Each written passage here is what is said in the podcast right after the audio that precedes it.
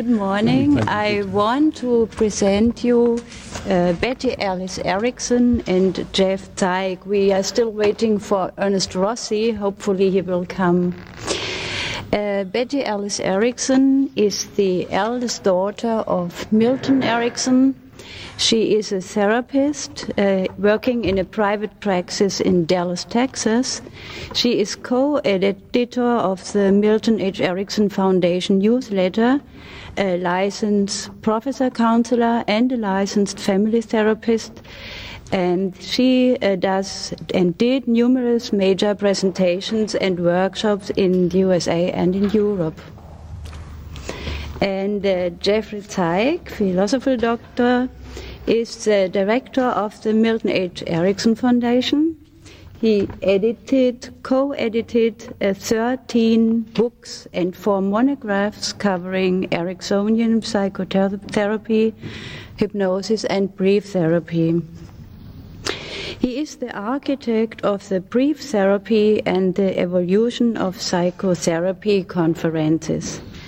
He organized the first five international congresses of Ericksonian approaches to hypnosis and psychotherapy. He is on the editorial board of a number of journals. He is the fellow of the American Psychological Association and approved supervisor of the American Association of Marriage and Family Therapy. He conducts international workshops in 25 countries with an emphasis on Ericksonian approaches. So, who, who of you would like to begin? Good morning. And I always, for every presentation, ask that if anyone who uh, would like to receive the Erickson Foundation newsletter, that they approach me afterwards and give me their card or their address, and I will make sure that your name is entered on the subscription list. And one last word we, about that. We are always looking for people to write for the newsletter, so if you are interested in that, please let me know as well. I thank you for that. And let me make just a small addition. Uh, Betty Alice is the editor in chief now of the newsletter of the Erickson Foundation. And I brought a small amount of copies. So if you're interested in seeing the newsletter, when I do the uh, keynote presentation uh, after lunch, I'll have copies available, uh, in, and you can take a copy. Um, uh, you can also write the Erickson Foundation for a sample copy. I'll put the address on the uh, overhead so that you can have it available. Thank you, Jeff. Um, I have, in many ways, a unique perspective of Erickson because I grew up with him, obviously, and because his office was in our home for a number of years. So the patients and his students were very much a part of our lives, including Dr. Zeig, who I was, uh, whom I have known for years. Um, I have given much thought to the major things that I learned from having the privilege of knowing his students and of being involved in this. I've given much thought to it. And one of the things that I believe I've learned is a metaphor for the way in which Erickson works. One of the things that, that Erickson always did was he always looked for something positive. He always looked for something good, something sturdy. And then that good, positive, sturdy thing was brought around again and again and again, both for his patients and in his entire life. Um, because I am my father's daughter, I have a story or two to tell you to illustrate how this way of working, how this way of conceptualization has affected my whole life and certainly with my therapy, my psychotherapy. When I was a little girl, very little girl. I couldn't have been more than seven or eight. My father and my two brothers and I were out on a nature walk.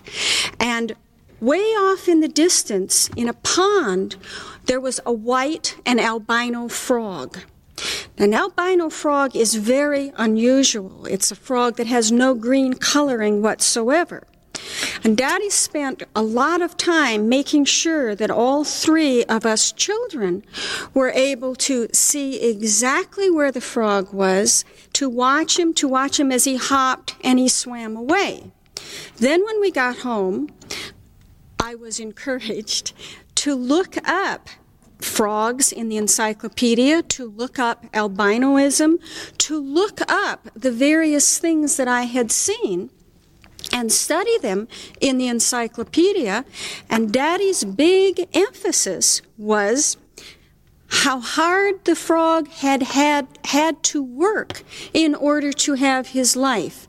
Because an albino frog is very visible to the predators to its enemies. Birds see it uh, snakes see it. Is very very visible. It has no camouflage. And over and over daddy would say how hard that frog worked for the rewards that it didn't even know it was receiving. Now, he never mentioned this frog again while I was growing up, even when I was taking biology and genetics in high school and college. But I always brought it up eh, because it was so unique for me to see. And the theme of the discussion, which was um, always present, was how hard that frog had to work in order to have a wonderful life, and it didn't even know all of the rewards it was going to have.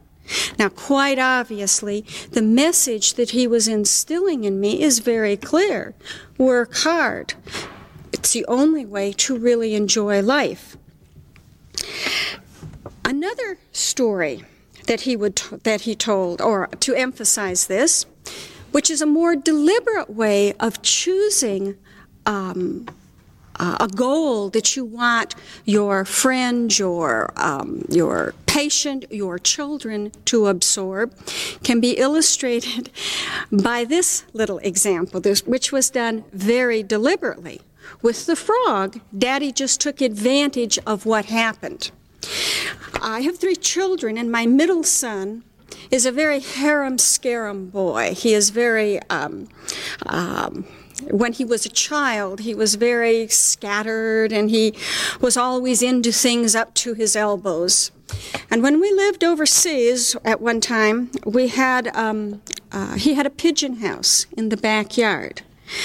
And about two months before we were about to move, I reminded him that he was going to have to uh, do something with the fledgling pigeons that he had because the pigeons could not be left alone when we moved. And he looked at me and he says, But, Mom, he said, why do you think I've been eating pigeon eggs for breakfast these past two months? It's because all my pigeons will be grown ups when I leave and I can let them fly away. And I was very impressed by my son's forethought. And I told Erickson. And Erickson then, in a book that he assigned, autographed to my son, he put, Because you have the foresight and the ability to plan for the future. This was very impressive to my son because this was a quality that was not well developed in him. And he quoted that inscription to me over and over as he did learn to plan for the future. Grandpa says foresight is important, Mama. Grandpa says I can plan for the future. And sure enough, he learned how. Now, the last the last little vignette I have to talk to emphasize how Erickson never missed an opportunity to give people good metaphors and good information was once when I was in high school and I was supposed to do something and I didn't want to do it, and I didn't want to do it, and it was so hard to do. And I kept looking for an excuse not to do it. And at one time, he looked at me very intently, and he said, Don't you want to have already done this 10 years from now? And I thought, Of course, I want to have already done this in the future. And I have used that thought over and over and over to do things that I don't want to do because I want to have done them in the future. Now, my point in this is that psychotherapy, or one of my points, is that psychotherapy is not always in session in a room. Good therapy, good interactions with people, which is what I am talking about, because this is not psychotherapy. Good and useful interactions with people are done by sprinkling like salt good ideas, good thoughts, helpful plans for the future for everyone. And this is one of the reasons I believe that Erickson psychotherapy is such a viable, um, uh, viable psychotherapeutic force. Uh, hi, Ernie. um, one last comment about this. Uh, years and years ago, Jay Haley told me that Erickson never praised. And I thought to myself, he doesn't know what he's talking about. I grew up with this man, I know he praises. Well, that happened to be a year when I was living in Phoenix and my children were young adolescents.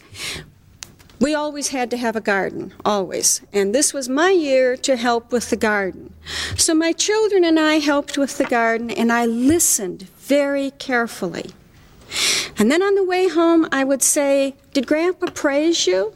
And the kids would say, Oh, yes, Grandpa said this, and Grandpa praised me, and Grandpa told me how good I was doing. And you know what? Grandpa never had praised. You know what he'd done? He had listened very, very carefully. And then he would ask extremely interested questions. And my children and I heard the praise. But there was no praise, there was just intense interest and questions, which again can be applied to psychotherapy. When you're really interested and give good information and are really joined and connected, a lot of good things happen outside. And that's my little beginning. Good beginning. Excellent beginning. Okay, Ernie, you're next. Hi, Ernie. I can pick up from that theme if you like me to. No, it's okay. I'll take. But maybe Jeff, you'd better do it. I'll take. Give, give you a breath.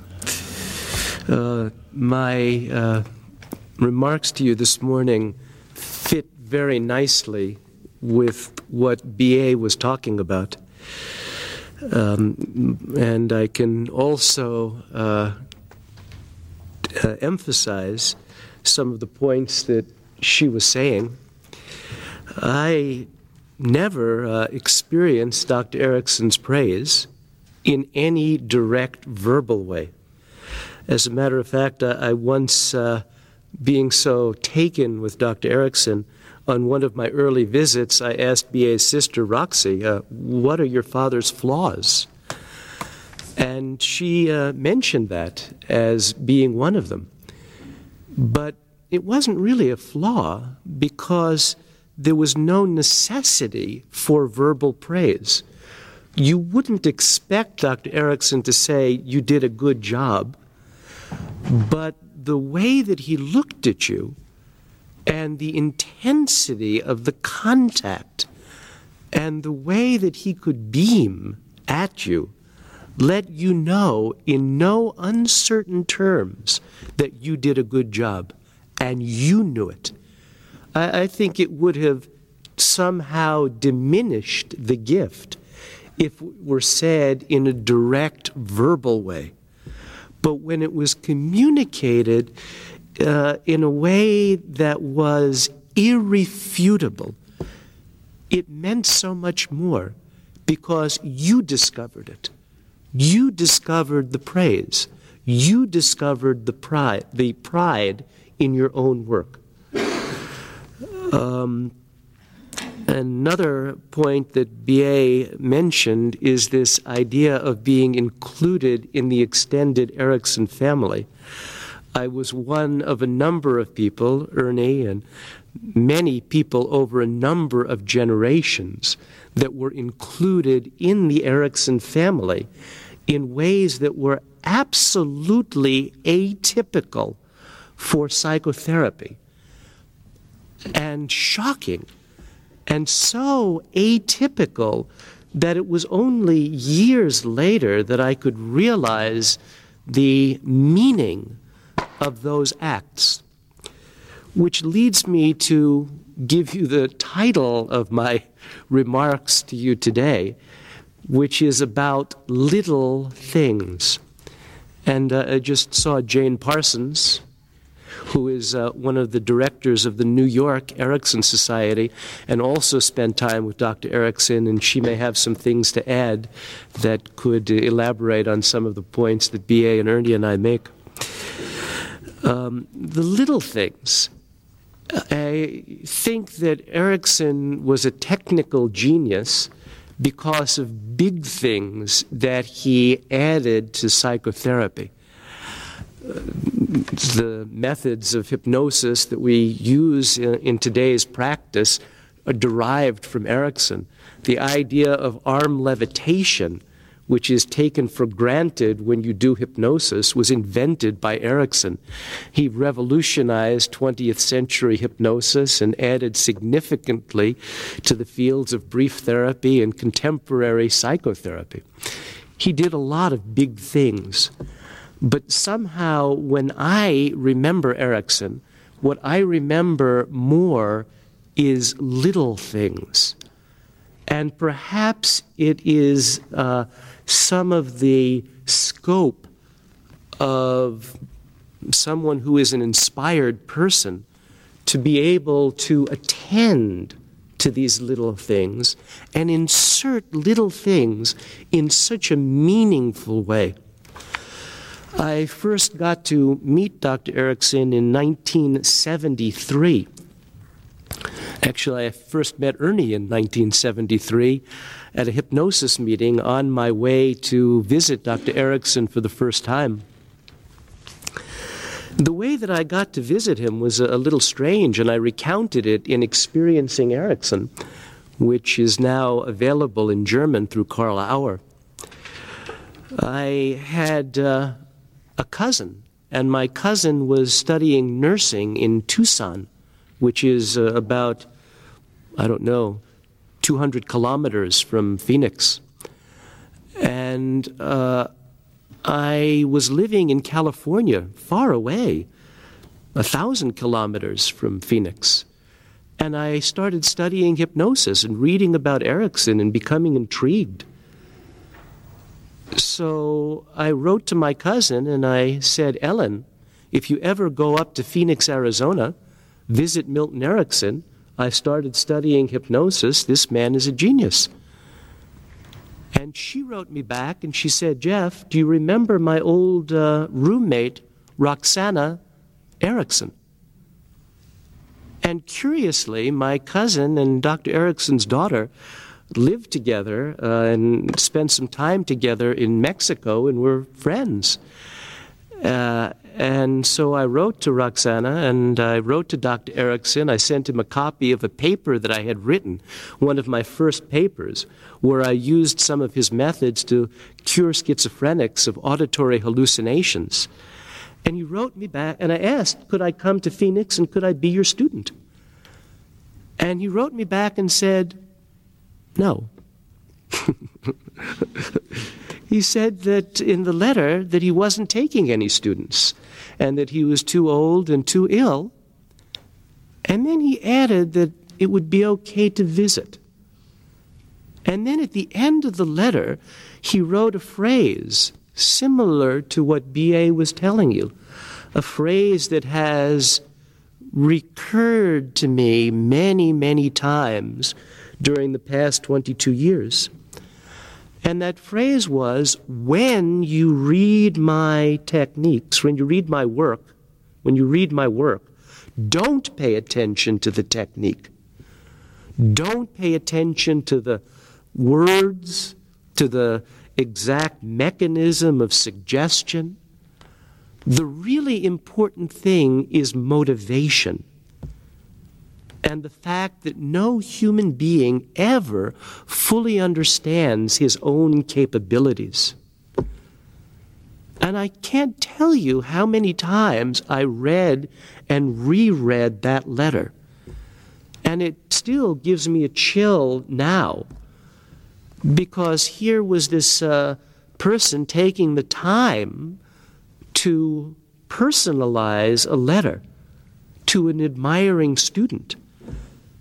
And that letter now is framed in my office and sits over my shoulder when I'm doing psychotherapy. Uh, and it was such a little thing to take the time to add those personal letters, and it had quite an effect on my motivation and motivated me to write another letter and make an arrangement to come and visit, even if I couldn't be a student. I just wanted to have the opportunity to visit. And when I think about that, making that small step over the threshold of Erickson's home in Phoenix, Arizona, and into his living room, and I think about the things that have happened by virtue of that little step and the number of lives, mine especially, that has changed by virtue of me taking that step, and the Erickson Foundation, and conferences, and books, and the small step that Burkhard and Alida took when they entered Erickson's uh, home to, to visit him. And now we have the uh, MEG, and you're all sitting here just because of that small step that Burkhard and Alida took in 1978 or 79 when they visited Dr. Erickson. The uh, next example um, that I was thinking of had to do with a uh, transcript. Dr. Erickson and I were making a transcript. There were few examples of times when there was a transcript and commentary where Dr. Erickson really commented on his own work. He preferred to do things rather than comment on them. There's notable examples. The, the main corpus of information about Dr. Erickson discussing his work is the books that Ernie and Dr. Erickson wrote. But also there was a transcript with Margaret Mead, and also there's a transcripts with Jay Haley and John Weakland. And so there are a few transcripts where he discussed his work. And we had the opportunity to discuss a 50 minute induction. It appears at the end of the teaching seminar, which is also available in German. And we spent five hours over two different days where we watched a videotape and turned on and off the videotape and discussed the microdynamics of a 50 minute induction that Dr. Erickson was doing and what did these words mean and why did he use them and what were the gestures and why did he do those and what was the interaction. And it was a marvelous intellectual learning experience uh, of which I don't remember anything and I haven't read the transcript in years. But what I remember from those five hours was that in the middle of this transcript, in the middle of this discussion, Erickson stopped me. And he said, Jeff, you know, I just had you take that photograph. And I said, What? He said, Well, you know, we took that photograph of me and Roxanne and Laurel. Laurel being Dr. Erickson's 26th grandchild. When he died, he had 13 female grandchildren and 13 male grandchildren, four boys and four girls. It was one of the few completely balanced things that he can be credited with doing. That's not true, of course. but Laurel came in November, and Dr. Erickson died in March. And one of the things that was his goal at the time was to see Laurel. And then he had another goal at Christmas time, which was to see Christy, but in his other daughter, another daughter. And so it was really short term living for him then. He didn't have goals that went on into the distant future. And in the middle of this discussion, he said to me, Jeff, just think about that picture. I wouldn't take the picture until I got that ironwood owl. And we were taking a picture in Erickson's backyard, and he wasn't going to let that picture be taken until he was holding a little ironwood owl. Ironwood is a very dense wood that grows in the desert of Mexico and South Arizona. And the wood is so dense that it doesn't even float. And Dr. Erickson had a large collection of primitive carvings by a native Indian tribe that lived in the Mexican desert. And he was very proud of this collection and then often gave people gifts of pieces of ironwood. So Laurel, the 26th grandchild, got an owl. And the sound of an owl in the United States is screech. We say that there's a screech of an owl. And actually, Roxy had nicknamed her daughter Laurel Screech because she also had such a powerful cry. And Erickson said, Jeff, just think in 15 years, in 16 years, when I'm long dead, Laurel will look at that picture and she'll see the little baby and the little baby was nestled in Dr. Erickson's left arm, his good arm, as he sat in the wheelchair with Mrs. Erickson on one side and Roxy on the other, and I took the picture. Only when he had the wood carving. In 16 years, when I'm long dead, Laurel will look at that picture. And she'll be grown up. And she'll be in high school. And she'll see that small, that baby and she'll see the little owl smaller, relatively speaking. So you see how those memories fit together. And he said the addition of that ironwood owl adds a tremendous amount of humanness to that picture. And out of those five hours of technical discussions, what I remember 22 years later is the addition of that ironwood owl in that picture and how it added humanness. And it's uh, made such a difference in my life to think about those little things and how adding those little things has so much experiential meaning, so much emotional meaning. I. Uh,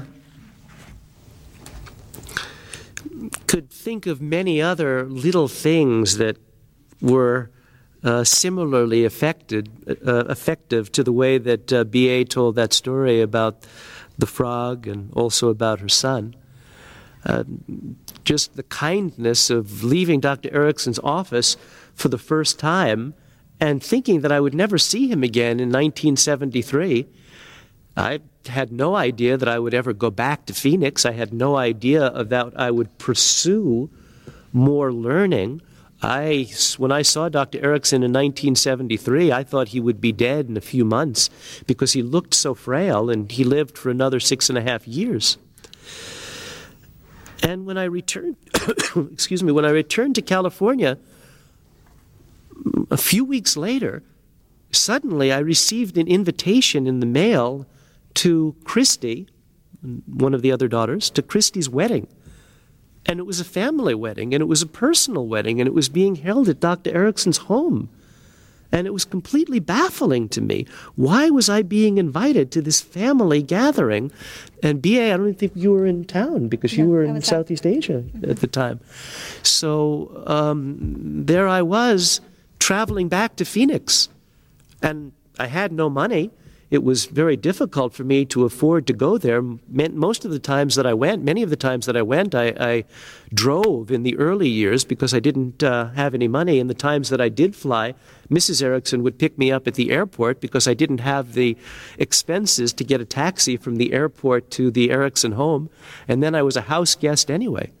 And this idea, this strange idea of being incorporated into the family, was so shocking to me that I, I, couldn't even accept it at the time as being something that was real until much later, in, and in later years, I would see how this happened, how Ernie was incorporated, how patients were incorporated into the family over the years, and uh, how powerful that little thing was, those subtle messages about your value, and how it's the little things that are remembered that we add into the psychotherapy and into life that gives them experiential value, that really helps people have the emotional memories that empower them to uh, move forward in more constructive ways.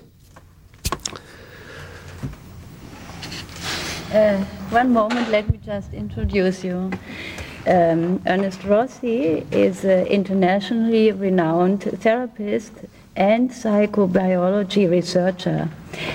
Uh, he's about eight, he was about eight years working with Milton H. Erickson. He uh, had uh, written and edited 17 professional books about uh, hypnotherapy, one in German hypnotherapy, Pfeiffer Verlag, and he is the editor of the collected papers of Milton H. Erickson. He, is, uh, he was conducting research in psychobiology and ultradian rhythms for over two decades and lives in Malibu, Florida. California. California. Hmm? California. Uh, California. uh-huh. Well, I'm very happy to hear Jeff's stories about the role of the family with Erickson because for the first time, I'm really beginning to understand something. Can you all hear me okay? I don't think that, I think this is just for, you have to speak. Okay. You want me to speak louder? All right. I remember one particular afternoon after I had been working with Erickson for a number of years.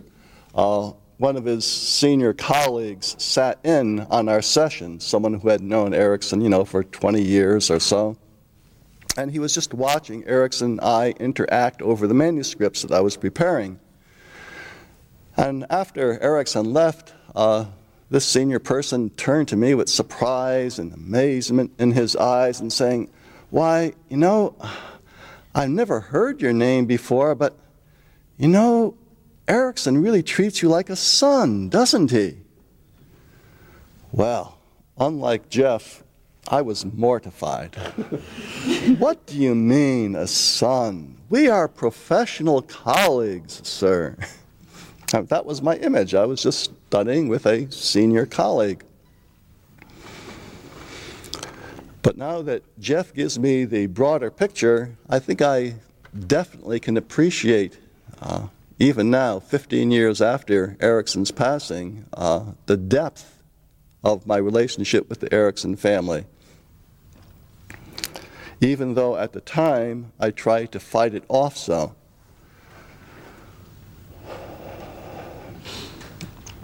I originally met Erickson in 1972, the same year that my first book, Dreams and the Growth of Personality, came out. I heard about Erickson from one of my clients. Uh, client was an elderly gentleman and he had a certain problem, and we worked it through quite quickly. And then he turned to me and said, You're one of those uh, Ericksonian indirect hypnosis people. You've been using hypnosis on me, haven't you?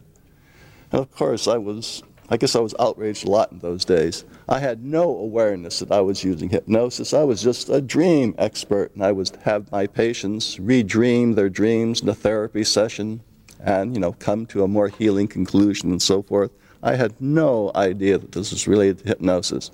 But nonetheless, he uh, brought me a copy of Haley's selected papers of Milton H. Erickson.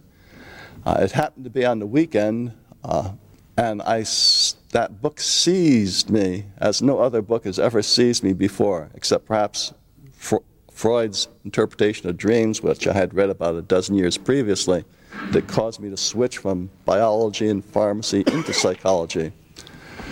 So seized was I by this volume.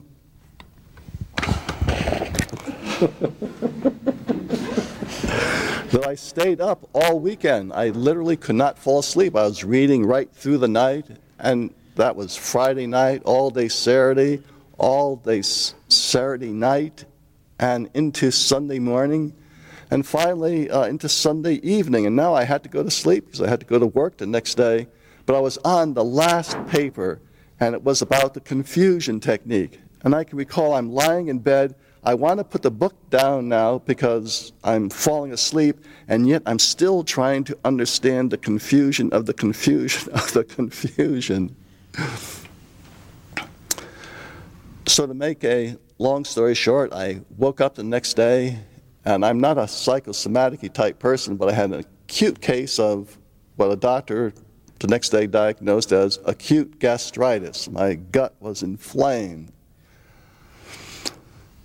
Well, the doctor said, uh, "What are you doing? Whatever you're doing, stop it. You're, you know, you're inflaming your gut. If you continue this way, you're going to get an ulcer." Well, that's the degree to which his book sees not just the intellectual Ernie Rossi, but you know the bodily Ernie Rossi. Well, now I had a psychosomatic symptom. I had to get a psychosomatic cure. So I called up Milton H. Erickson. Uh, I sent him a copy of my uh, dream book, and I indicated that I did have a symptom and would he see me as a patient. Well, he agreed to see me, and that's how I saw Milton for the first three or four sessions. I was I would drive to Phoenix, uh, you know, about 800 miles from my home in Malibu, and I would have a session with him. Oh.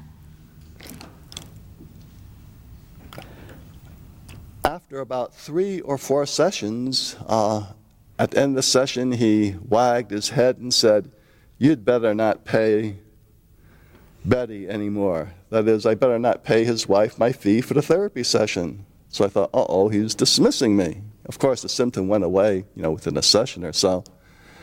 And I said, Well, why not? And he wagged his head and said, Well, you're not really a patient, are you? You're here to learn hypnosis, aren't you? so I felt, you know, unmasked. he found me out. Uh, in fact, you know, as soon as I would leave my sessions with him, I'd rush to my car and be, I'd drive a block or so away so he thought I'd left. I'd park the car and I'd write down notes of every word he said and my responses and so forth because I didn't want amnesia to kick in. Well, I confessed to him that, in fact, on these long drives back and forth, uh, you know, it would take about eight hours from California to Phoenix and another eight hours back. Automatically, I found that my mind was writing papers about dreams and bringing in his point of view.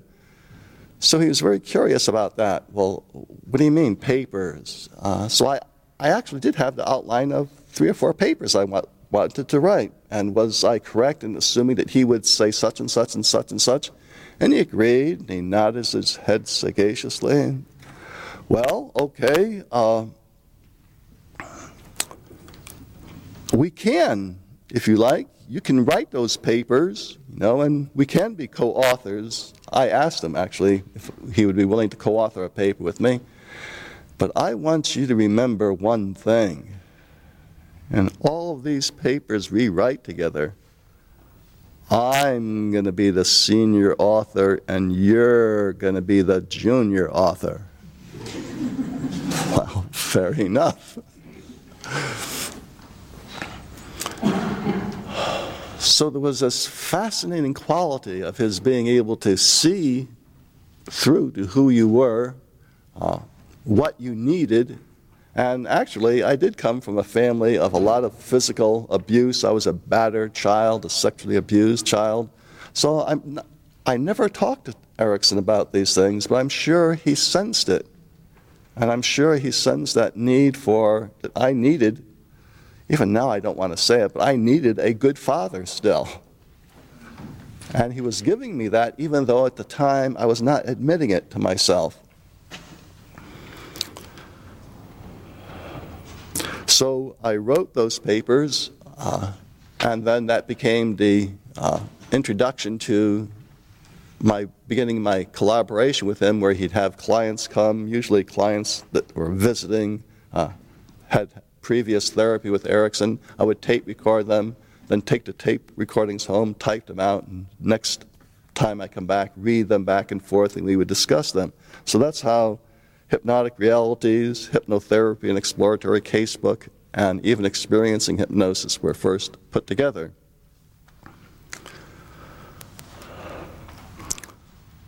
Now, just yesterday, another staff member told me a little anecdote. It was around that time that he uh, met Erickson himself, and he noticed one day that Erickson had this uh, two or three, about a meter square size box of manuscripts. And uh, they were in the corner of his office, and this person asked Erickson, What are those papers? And Erickson said that, well, they were papers that he had been writing on for a number of years, but they were incomplete. Um, they were just there. And so the person persisted, well, what are you going to do with them? And Erickson said, apparently, well, I'm going to give them to this fellow, Ernie Rossi, who comes to visit me now and then. And uh, our inquirer persisted, well, what's he going to do with them? And he said, Erickson wagged his head and said, you know, I really don't know, but I think he is going to do something with them. and that, of course, became uh, my motive when I read these unpublished papers. You see, I was very greedy in those days. I guess I still am greedy to learn. And uh, by finishing these papers, by rewriting them, by putting them in publishable form, this was my way of enlisting Erickson's interest. I was still under the delusion that I had to do something to pay for my good father, so to speak. Throughout my work with Erickson, I would say one thing that characterized it was always this idea of presenting, creating a situation that allowed you to make a creative response. For example, very typically, I would arrive on a Friday evening uh, maybe 7 or 8 o'clock. The family would have already had dinner, and Erickson would be sitting in the living room watching TV. And I would, you know, burst in the front door with my suitcases and manuscripts. And usually there were several dogs around. They howled and jumped up, you know, and usually there were a, number of relatives and children running around. And, you know, I don't know how many times this happened, but it seemed to me it happened a lot the very first thing Erickson would do, uh, he would, you know, nod his head, hello, and then he would give me a puzzle. You know, these little puzzles that children play with, you know, these Chinese wires, if you try to untangle them in front of your eyes, it's almost impossible. If you put it behind your back, somehow you're able to pull it apart. Well, he would give me a little puzzle, and I would, embarrassed, you know, with my suitcase at my side, try to fiddle with these things. and then a, finally, a seven year old would jump up and grab them from me and put them behind his back and pull them out, and you see. Did he ever do that with you, Jeff? Um, there were puzzles that I was given, yes, but not not, not so many of those. Yeah. I'm really, it's, the penny's only dropping now, you know, 15, 20 years later. One of the things in my background is that for a while they thought I was mentally retarded. I think it was around the fourth or fifth grade, they put me in a special room in the grammar school for the retarded children. And you know, we worked with wood, we painted little things, and fortunately, at the end of the school year, by law, the state where I came from, they said you had to have an achievement test. Well, that year I, I cracked the achievement test. I was reading at a much higher grade level because even though I might have seemed autistic, I was reading a lot of library books entirely on my own. So the teachers took me out and put me back into my uh, grade school, my regular grade. But you can imagine this has left me with profound sense of intellectual inferiority. So I've always been looking for, as I look back now, looking for that intellectual mentor. So I think this is something, again, something I never discussed with Erickson, but maybe something he picked up intuitively. And thus he would give me these little challenges. After editing and doing this intensive work with Erickson, uh, after he died, a couple of years afterwards, I began reading new things about biology, and I think this is another place where he paced my growth. For example, when I was with him, I was editing his papers on uh, a set of papers on psychosomatic medicine, uh, tapes that he had going right back to the 50s and the 60s, and I was transcribing them. I was going to make them into a book, but they seemed old fashioned in terms of the physiology. He did talk about the psychoneurophysiological basis of hypnosis, but what was that? You know, uh, he never quite explained what that was, so I would ask him, What is that? What is that? Uh, and he would just nod his head. And uh, one day, in sheer exasperation, the poor man, I think it was around 10 o'clock in the morning, he had just come out into the office and still half asleep. And he, in response to my question, he began singing that old ditty the foot bone connected to the ankle bone, the ankle bone connected to the leg bone, the leg bone connected to the hip bone. So is the way of the Lord, or something like that. And I thought to myself, well, I've got here too late. The man is in his dotage, clearly. You know. But nonetheless, uh, after Erickson passed on, uh, this was the big question in my mind. How was I going to publish this book, you know, without knowing something more about it? So I had to go back into the literature. I'd got my PhD in 62, and this was now, you know, the early 1980s. Well, what a profound experience going back into the literature because so much had evolved in the whole field of molecular biology. So this set me out up for the past 10 years, even more, studying intensively molecular biology, and then from molecular biology into information theory, and now from information theory into nonlinear dynamics and mathematics. Whoa! Just trying to understand some of the things that he taught us.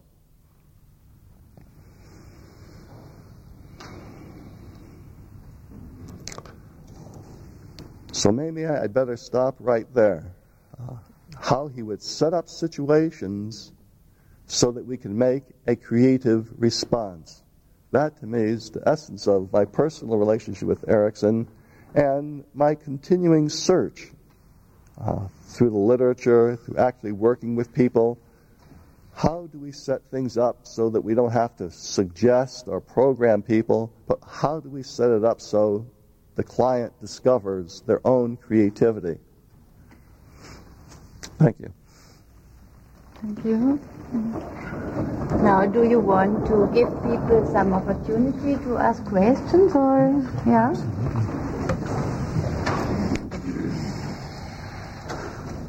Do you have questions about Erickson or about their experience with Erickson? One question, Mrs. Erickson. Um, did you ever miss to have your family for your own?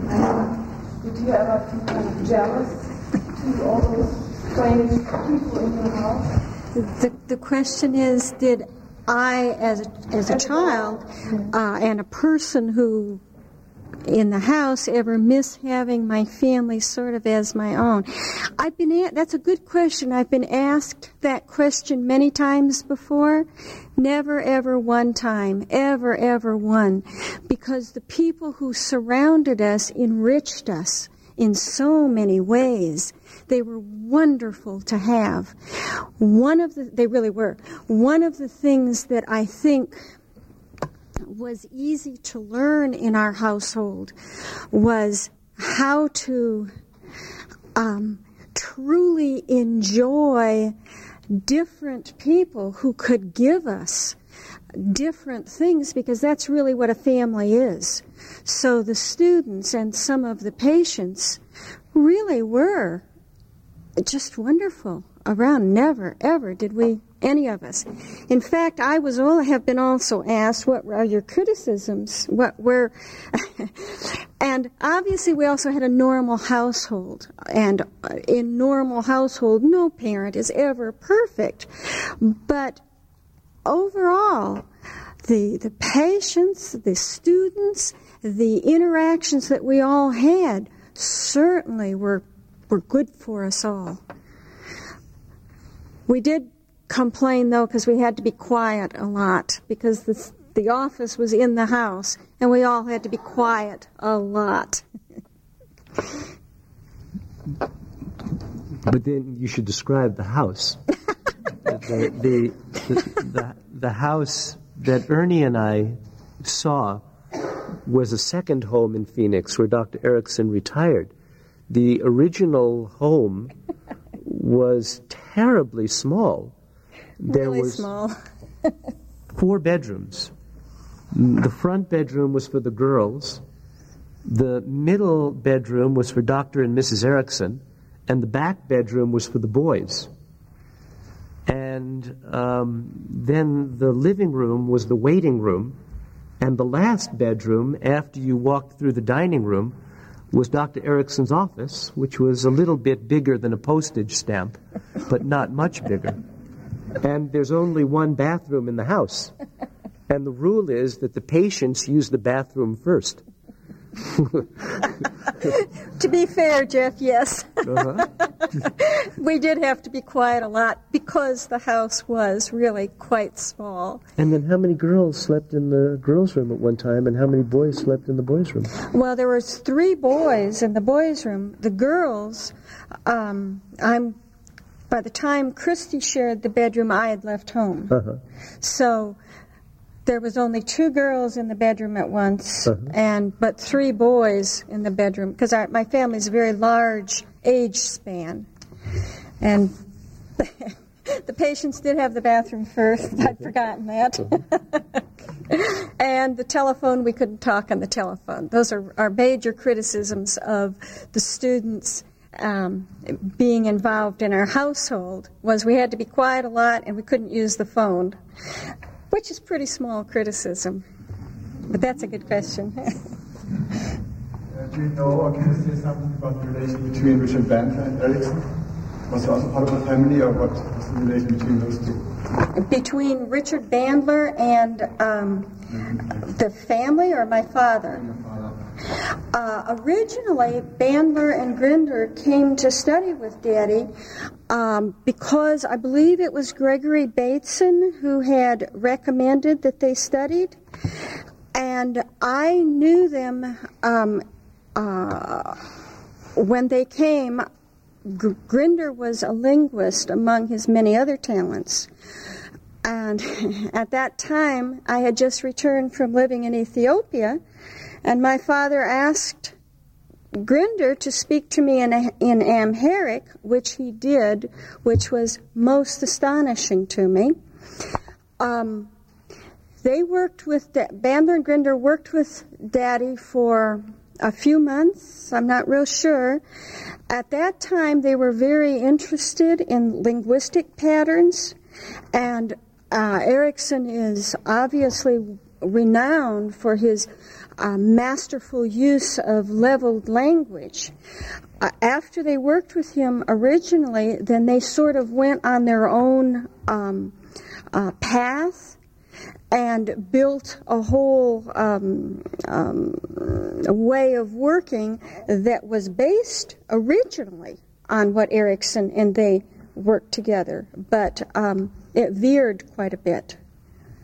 As far as I understood, Bandler was only there twice. Bandler was there very few amount of. He is a very most unusual man, and um, um, he didn't. Um, Grinder is was a very um, uh, sociable, uh, friendly person, and I remember um, um, Grinder quite clearly. Bandler was only there, as Jeff says, uh, not very often so Grinder was the one that very nice, sociable, friendly sort of person. I'm sorry? I met Bandler last week on a workshop and they talked a lot about uh, Erickson and some stories. So I just want to know about uh, what really is and what really is reality. Uh-huh. There's strange things about uh, how he pissed off Erickson and went party on from Daddy was not easy to have. The students rarely, rarely made him angry because as I, regardless of what Mr. Bandler says, and of course I haven't seen him for 20 years, uh, but to my knowledge, Daddy rarely became angry with students because it was a nice, good relationship. That's my.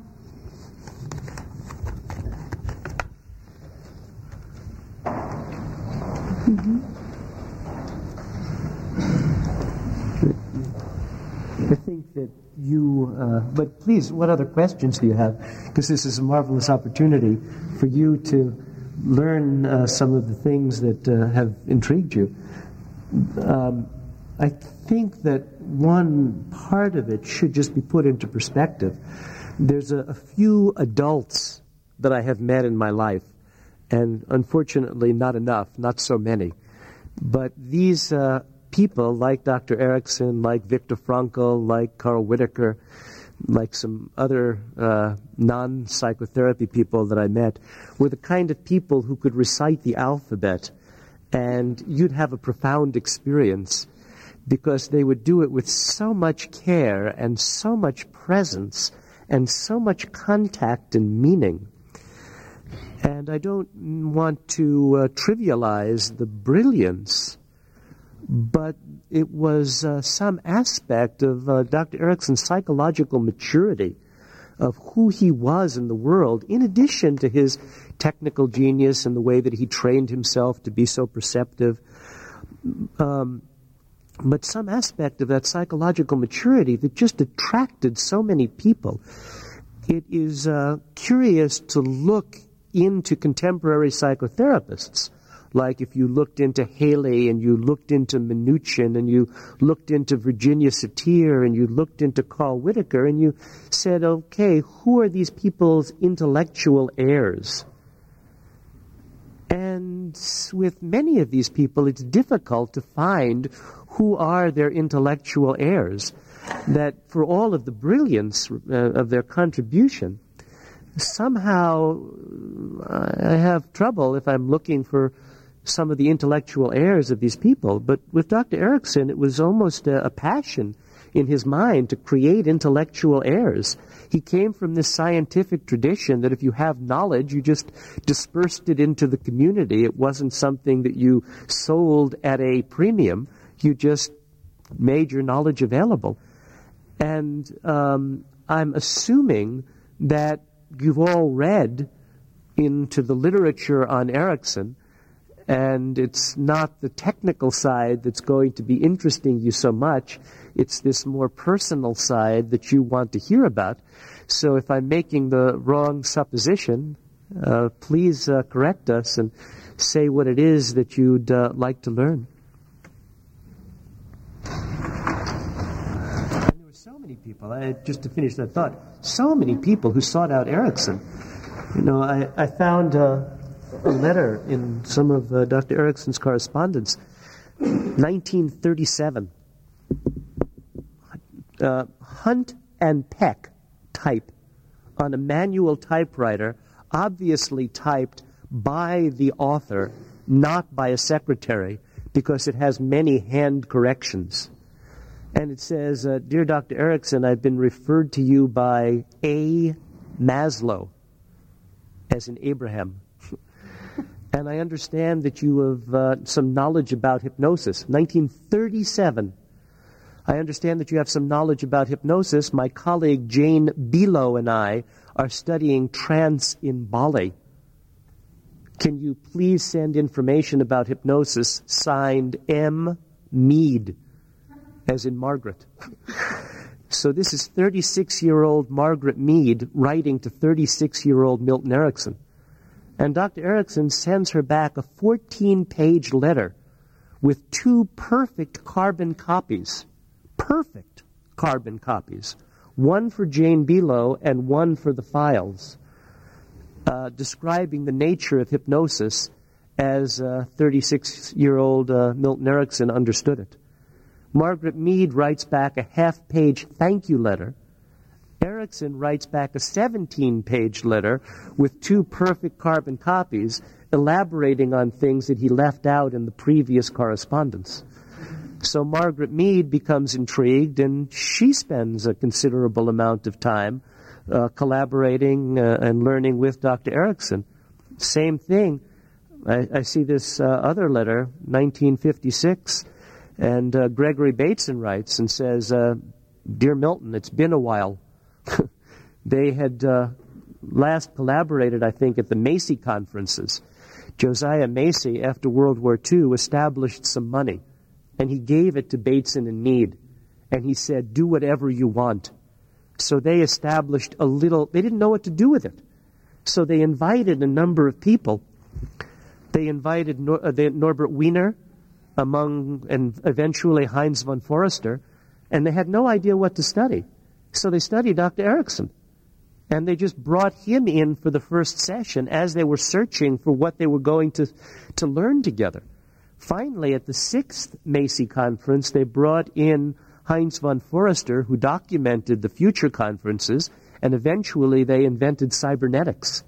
Cybernetics was invented out of the Macy conferences.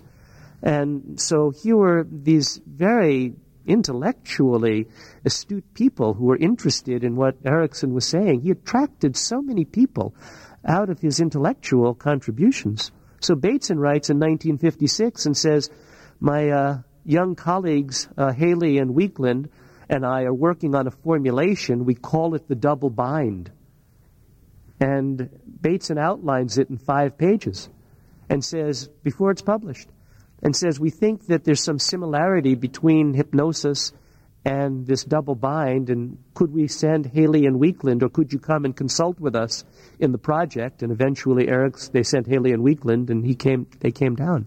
So there was so many people that became intrigued also by reading things like Advanced Techniques of Hypnosis and Therapy. I couldn't put the book down either. When I found it, it shocked me. I couldn't believe that anybody was thinking about psychotherapy in 1973 in, in that way. It was just before Uncommon Therapy was published. Xenia. Uh, how did uh, Dr. Erickson react when you directed yourself towards the field of psychotherapy? How did you, Dr. Erickson react when you started to become interested in becoming a psychotherapist? Um, thank you. I originally was a special education teacher, and as a special education teacher, I worked with emotionally disturbed youngsters, adolescents, and delinquent adolescents. And obviously, or I, I consulted with my father a great deal uh, about my special educate the needs of my special education students. That was my career as long as my father was alive. It was after his death that I made an official change, so to speak, from special education to psychotherapy. In the broader sense, um, uh, I don't think Daddy did not push any of us to um, to go into the field of psychotherapy or into the field of medicine at all. His orientation was that we become uh, an individual and be pleased with what we have chosen in our individual life. So I didn't become a psychotherapist until after his death. Okay.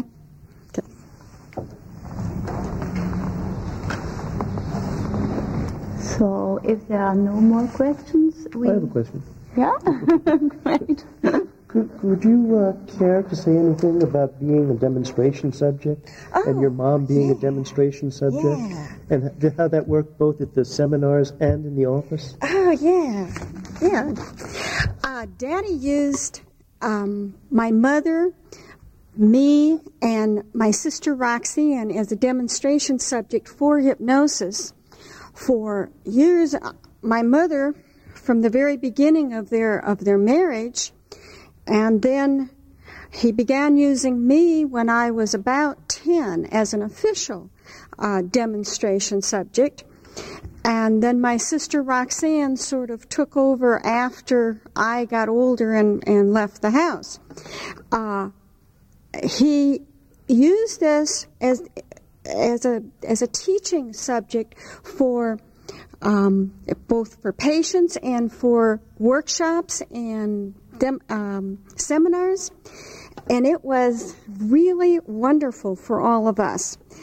And this is every time you go in a trance, I truly believe you learn something. You learn something about yourself. You learn something about the phenomena. You learn something about the way in which your mind and other minds work. So all of us, while there was never any uh, official therapy, so to speak, done with us, all of us learned so much from being a trance subject for demonstration purposes.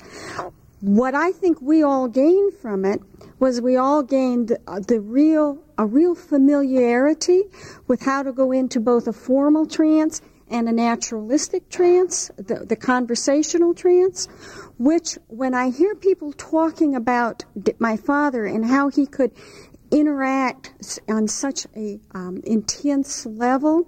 I think Daddy was in a trance with his students, with his patients, virtually all the time, because that's one way that you're really able to connect on a really um, uh, intense underlying emotional level, and where the trivial which it really isn't trivial, but which the small bits and pieces become really a part and parcel of the whole interaction. And it raises the small things to be very um, important and significant. Ernie said that uh, part of Erickson's um, uh, unique, uh, my word is genius, was that he was able to set up situations to to help the listeners, to help the people with him make creative responses, which of course is what hypnosis allows you to do when you are in a trance or when your subject is in a trance, then the um, the fences of our creativity are lowered and our creativity comes out so much more. Um, I think that the, one of the greatest gifts that I received was working as a subject with Daddy uh, over and over and over again. And um, the first time I was ever a formal trance subject was because my mother was busy. And she said, "Oh, Milton," when a patient, uh, it was a student uh, who was there, and uh, so Daddy asked me if I would be interested, and of course I was very interested, and then Roxy and I, we just could hardly wait, and we would volunteer all the time. You're going to do trance, Daddy? Can you use us? As a subject, and I'm afraid kind of elbowed people out of the way because we like to do it so much. Um, but it was one of the greatest gifts that I can imagine having received the ability to practice hypnosis over and over and over again to learn something with everybody was really wonderful. Is that? Yeah, we'll do it two times that actually, I was thinking when I was there, one time when Dr. Erickson brought Mrs. Erickson in at our request, and she did a demonstration of deep trance so that we could video. And one of the early videos was with you. Do you uh, remember? This is a black and white, it was a black and white reel to reel video. and what? you had just come back, and Dr. Erickson was talking with you about Roger in the trance. Do you remember this? No, because I've done so many of these trances that I they blur. Now, if you want to put me in a trance, you, you and I think I'd remember. uh-huh. Uh-huh. But then this was just so if you were around the house and he was seeing a patient and he needed to demonstrate something about the way that a child thought or demonstrate something about hypnosis, you would come into the session? Absolutely, yep. And then you would just leave? Then we'd just leave. Uh-huh.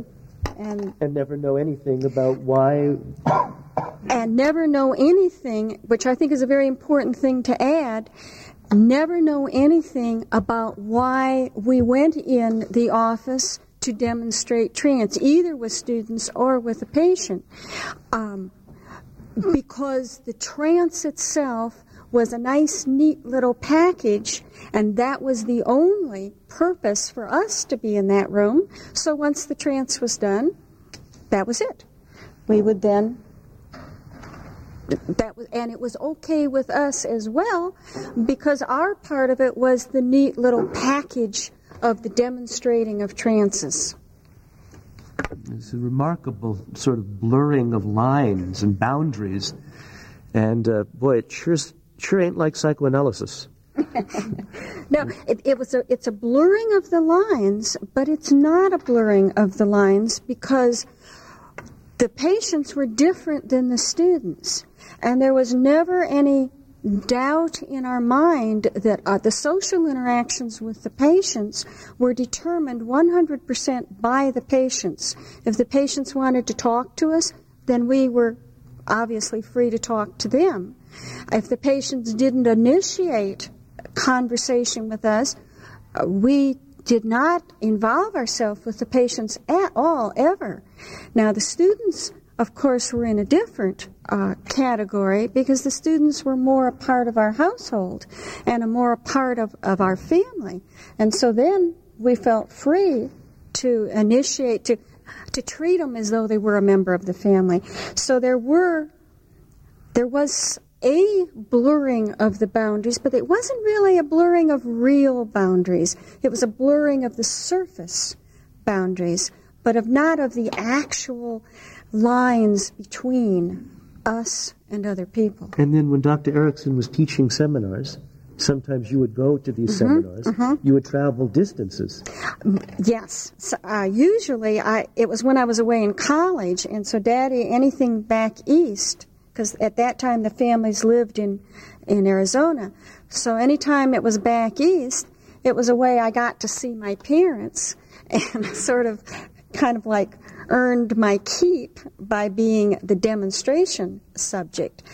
Um, one of the um, it was really very interesting because you worked with a whole lot of different people and a whole lot of people with different uh, skill levels as far as hypnosis went. So you really learned an enormous amount about how other people interact towards you. And when you are in a trance, you are obviously more vulnerable and um, you're more open uh, in a trance. So it was really a very good experience for us because we would.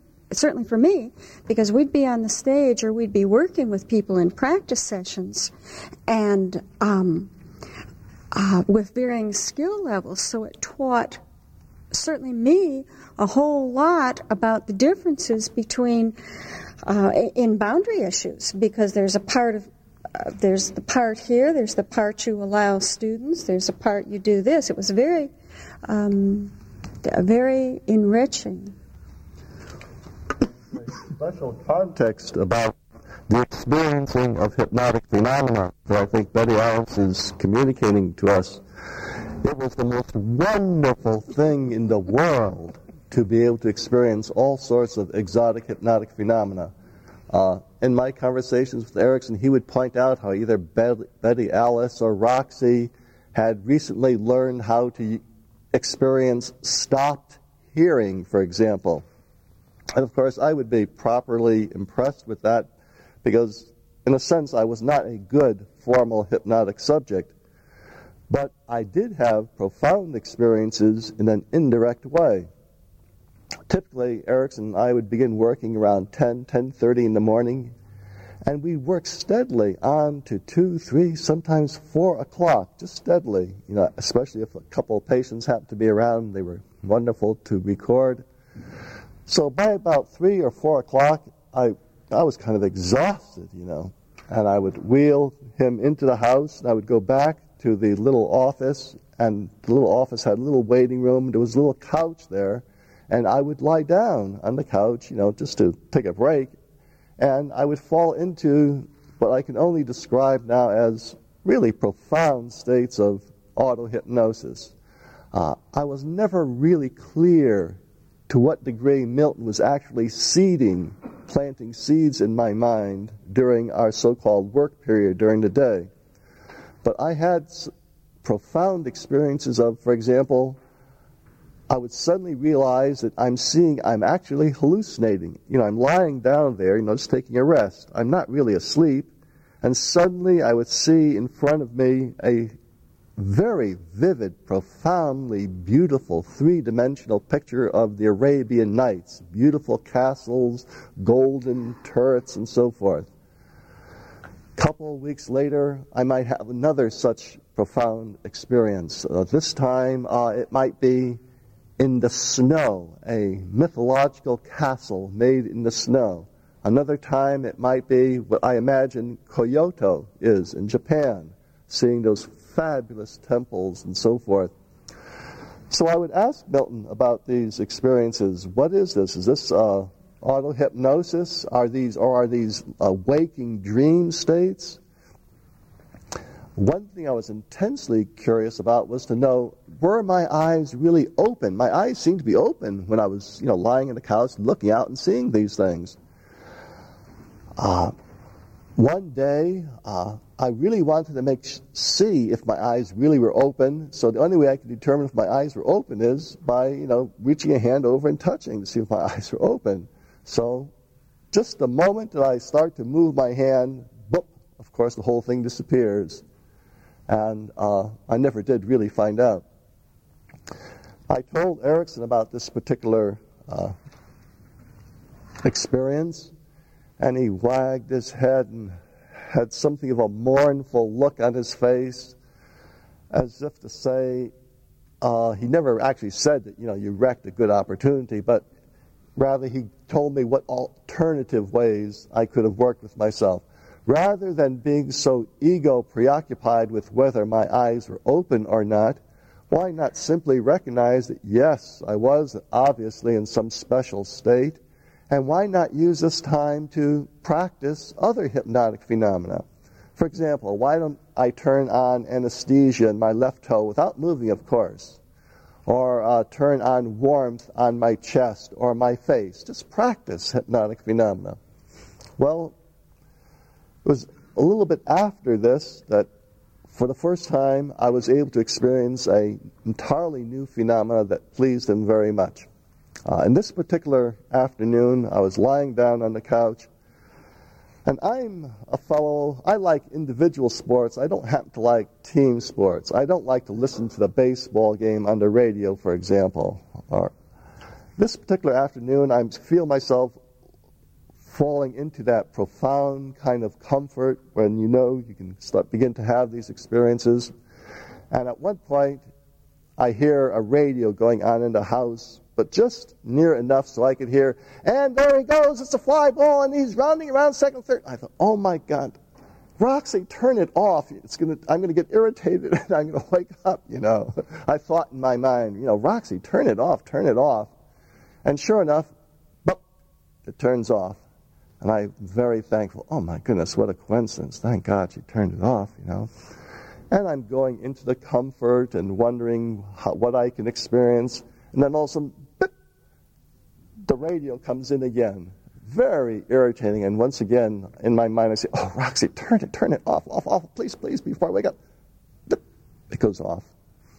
And this went on several times. Uh, later, I found out, yes, the uh, baseball game was on in the house.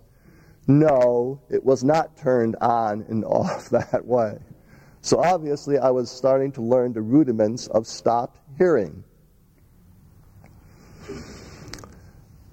But it was in this general context when you ask about Betty Alice, uh, about jealousy or a problem uh, with the use of hypnosis in the family context, was there a blurring of professional and uh, personal relationships? You know, it never really occurred to me because we were all involved in doing this together. We were all mutually fascinated with what we can experience purely through our minds. And the greatest prize of all was an example of self learning this way, when I was proudly able to tell him, you know, it must have been stopped hearing that I was starting to experience. And he agreed and nodded his head smilingly, yes.